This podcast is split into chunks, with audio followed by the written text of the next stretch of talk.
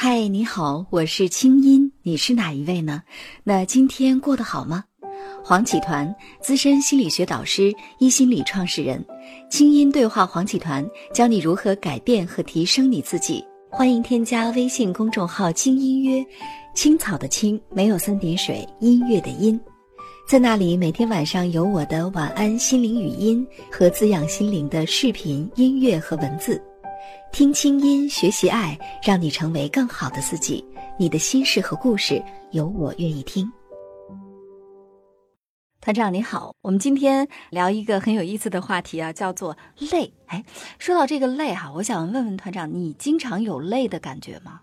没有，哦，真的吗？你这么忙哎，我总是精力充沛。嗯那为什我也么不呢？忙啊。啊，我觉得这里面有一个很关键的一个窍门，嗯，就是我从来不追求完美。哦，一个累的人的话呢，他是追求完美的。嗯那我追求的是另外一样事情，叫做卓越。嗯那完美跟卓越有什么区别呢？那区别可大了啊！我希望那些真正觉得自己很累的朋友听听这一期节目。嗯如果你真的做得到下面我谈的这些区别的话呢，我保证你的生命马上轻松下来。嗯，第一个要问问自己，你现在所做的事情，你是为了别人还是为了自己呢？嗯，很多人是为别人活的哦，对你有没有发现呢？是啊、嗯或者说有时候他觉得不对啊，我就为我自己啊，我要努力挣钱呀、呃，让别人觉得我很优秀啊，我要努力工作啊，让别人觉得我是一个敬业的人。但其实这也是为别人，为别人的目对呀光，对不对？你为了别人的目光，嗯那这样的话呢，你是符合别人的标准，别人的标准你是很难去满足的。如果你能够把这个主动权拿回来，比如说我们就拿女孩子打扮自己，嗯我打扮自己是为了给别人看吗？如果打扮给别人看的话，你的心中是有个很纠结的声音，嗯别人会觉得我漂亮吗？简姐，我这个发型好吗？我这个眉毛好吗？我这个衣服好看吗？当你老是想到别人的标准的时候，你就活得很累了。我最喜欢的一个广告就是喜欢镜子里的自己。嗯嗯这是一个网球的那个名人叫李娜，为那个健身房打的一个广告，嗯喜欢镜子里的自己，所以是自己喜欢自己，而不是为了别人。那这对就是不累的第一个点。嗯嗯就是你是不是追求完美的，是不对，是用外如果在你标是准为了要别求自人己？的，你追求完美，按外在的标准；如果你只是为了自己的标准而去努力的话呢，嗯这个叫做卓越。对，好，那么第二个点就是，你是看结果还是享受过程呢？我经常会跟我的学生说的一句话是：如果过程是不快乐的，那结果将变得毫无意义。你同意这句话吗？同意。 比如说我们啊，今天晚上我们去吃饭好不好？但你知道北京的交通了，我们可能去吃饭的地方要花一个小时。对呀、堵得对吧半死。我们堵得半死。如果我们在吃饭的路上，我们发生了一些冲突嗯啊，为了某些观点我们吵起来了啊，这条路不应该这样走，这条路会不好。你说我是北京人还是你是 北京人？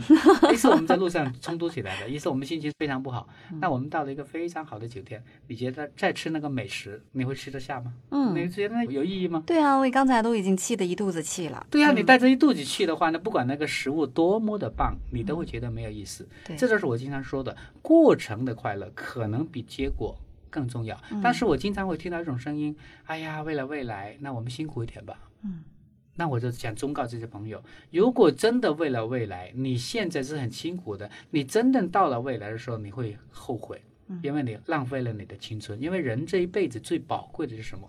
就是时间。啊，你为了未来，你浪费了今天。所以我觉得没有任何一个东西值得我们牺牲现在，而去为了未来。所以，如果我们录这个节目，我今天跟你聊天我是不享受的，那为什么我要录呢？为了未来我成名，为了未来我能赚更多钱，那不扯淡吗？所以，我觉得我首先要享受现在。如果我跟你聊是开心的，那管他未不未来呢？所以，这就是完美跟作业的第二个区别，对，是。嗯过程还是结果？没错，其实大部分人都是在为结果焦虑，在为结果焦虑的过程当中，过程也不开心了，最后那个结果也变成了自己完全不想要的一个结果。对，好了，所以如果过程是开心的，是享受的，我就毫不担心结果的问题了。结果还会差吗？这是第二个。那第三个问题的话呢，就是一个非常非常严重的问题，因为我发现中国的父母通常不允许孩子犯错。嗯，所以，我们从小在一个不允许犯错的环境里面长大，一是我们的内化了父母和文化中的一个重要的观点：我不能错，嗯我一定要做对。请问，如果我们总是不能犯错的时候，对我们是很紧张。还记得我们刚开始录音的时候，我问你一个问题吗？嗯，哎，青音这个可能以剪辑吗？吗？对呀、如果能剪的话，那我说可不允许可以犯错，我看错，可我我可不可以咳嗽一下？我可不可以说错话啊？嗯哎，你说可以减的，我突然间轻松下来了。所以你就知道了，一个不允许自己犯错的人，他活得有多累。对，而且其实一个永远在做对的事情的人生，其实是一个错的人生。对，因为他永这远句没话好有活意过思自己，哎，对我吗发现你是个哲学 家了，我总是能从您的话当中总结出哲学道理，接着还是您的话。哇，厉害厉害厉害，佩服佩服。所以，一个真正允许自己犯错的人，这是一个承担责任的人。嗯，清音心理访谈每周三上线，欢迎添加我的微信公众号“清音约”，在那里每天晚上有我的晚安心灵语音、心理专家的情感问答和滋养心灵的视频、音乐和文字。听清音，学习爱，让你成为更好的自己。你的心事和故事，有我愿意听。那一个承担责任的人的话呢，我们还是回到我们节目的核心，就是一个有自我价值的人。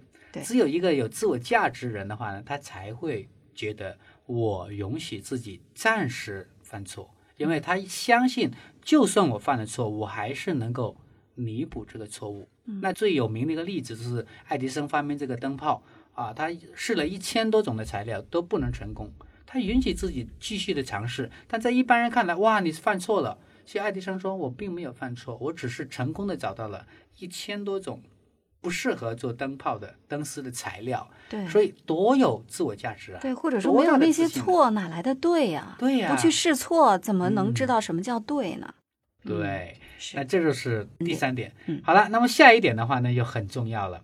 当你犯错之后，你是内疚、嗯，自责，还是从中学习？人生总有错的，对吗？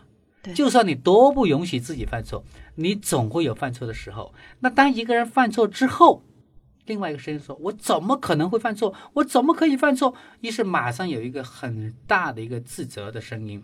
那这种人，你觉得活得累不累？当然，就永远觉得好像一切都是我的错。我觉得这样的人内耗太大了，对，啊，自我消所耗有的太大。内耗都是来自于这种自我指责。对，那如果另外一个人呢？我承担我的错误的责任，我从这个错误中学习，那我下次就不会重新犯这个错误。嗯于是他很快就从错误中走出来了。所以这样人的话，活得就很开心，嗯活得就很自如、啊。这个错只是我的人生中的一个学习里程中的一个台阶而已，对吧？没错，那这样的话呢，是不是轻松很多了？对，好了，那么下一个点，我们来看看第五个点。嗯，啊，我们经常会跟人比较，对吧？嗯，比如说，您做了十六年的主 持，如果今天我第一次，这是我的处女秀，嗯，我第一次我拿我的语言来跟您比，不就是是拿鄙你视我你吗？拿你的普通话跟我比，那是啊没我得比拿了。我的普通话来跟你比，我今天晚上还睡自得寻 着烦吗？恼。我不是真的是把自己逼到死路一条吗？对，所以的话，我根本就不会拿我的普通话、拿我的语言表达力来跟你比。为什么？嗯因为我知道那是你十六年来的功力。那我也会比，我跟谁比呢？我跟我的昨天比。嗯哎，我今天是不是比昨天更轻松啦？我今天是不是比昨天更好啦？嗯那我相信我的明天会比今天做节目更好。嗯如果青英你下次再请我录节目，我绝对相信比我这次会更比好这次更好。对，这样就拿我的现在跟过去比，拿我的未来跟现在比，只要我每天都能进步一点点，你觉得我人生是不是轻松很多？对呀、嗯而且其实盲目的跟别人比较，尤其是拿自己的短处比别人的长处，这真叫找自己麻烦哈、对对对，嗯，好了，那我们下一个点，第七个点，你是按照谁的标准来行事呢？很多时候的话，我们都按照社会的标准，按照别人的标准。如果你是按照别人的标准来行事的话呢，那你就会基本被套牢了啊，被紧紧的锁定在了一个范畴里面，你就完全没有了一个转身的余地。所以的话呢，在心理学里面有这么一句话，叫做在一个系统中最灵活的部分能掌握最多的资源。嗯，所以的话呢，我们在标准的时候，我们要问问自己：我真的一定要按照别人的标准吗？我能不能够在他这个标准的基础上做一些创新呢？嗯啊，这里的话呢，就是我在一个课程中会讲到一个例子，因为我在讲一个叫大成的课程中会讲到一个很简单的例子，比如说人生是有不同的层次的，工是按规矩完成事情的人，这是工人。好了，那我们工人做椅子的话，他一般会想四个角才叫椅子，对吧？嗯。啊、做桌子的话，四个角才叫桌子，这是历史的标准。可是匠人的话就不会这样想了，嗯，匠人会想，真的只有四个角的才叫椅子吗？能不能一个角就能够支撑得好呢？于是你会发现呢，现在有大班椅，它只嗯对有一个角，或者做一个小木墩啊，儿，做一个小 木墩啊，所以的话呢，它是有不断创新的部分，就有对灵活的部分，所以条条大路通罗马，总有办法的。八万四千法门，总有一个适合我们灵活的看待。我们只要看效果，所以当你能够达到一个更好的效果，为什么我们不能变通一些规则呢？那是当然有一些法律的，比如说像交通规则。那这个啊，是法不行，律这个是不能变的公序良俗啊是不能随对便变的。对，，那在其他的一些法律之外，在这个伦理道德之外的一些标准，很多时候可能会变成对我们人生的一种束缚。这些标准我们可以灵活应对，对那我们人生会变得更轻松。是。嗯，那除了这些之外，哈，嗯，还有没有一些可以让我们彻底不累的方法？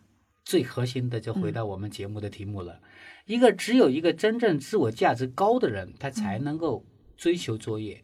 一个自我价值低的人，他一定是追求完美的。为什么这样呢？因为自我价值低的人，他一定在乎别人怎么看我，对而自我价值高的人，他是不会在乎别人怎么看自己，因为他相信自己有多大的价值。就像我在前几个问题回答过一个，如果我知道我的手机值六千块钱，你怎么评价我的手机，我都会一笑而过。嗯但如果你不知道你的那个古董值多少钱，你被别人一评价，你会你就暴慌了跳如雷，你会对慌了。是所以这还是回到一个根源。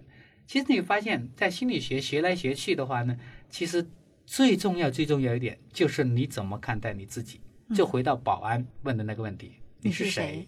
你从哪儿来？如果你你到能哪够儿回去答这个问题，你的一生中的所有问题基本上都不是问题了。对，那总结一下刚才团长说的哈，事实上我们为什么会觉得累呢？其实是因为我们的心累，心累的感觉呢，大部分是自寻烦恼、内耗而来。那么内耗从哪儿来呢？要么就是我们在用别人的标准在要求自己，要么我们就是用自己的标准在要求别人。事实上，你能不能生活在你自己的轨道里，跟你自己的小宇宙完美的、和谐的、共生的、融合的在一起，如果说你能够真正接纳你自己，提升你自己价值感的话，那么外界是不会打击到你的，外界不会伤害你，也不会让你所累的。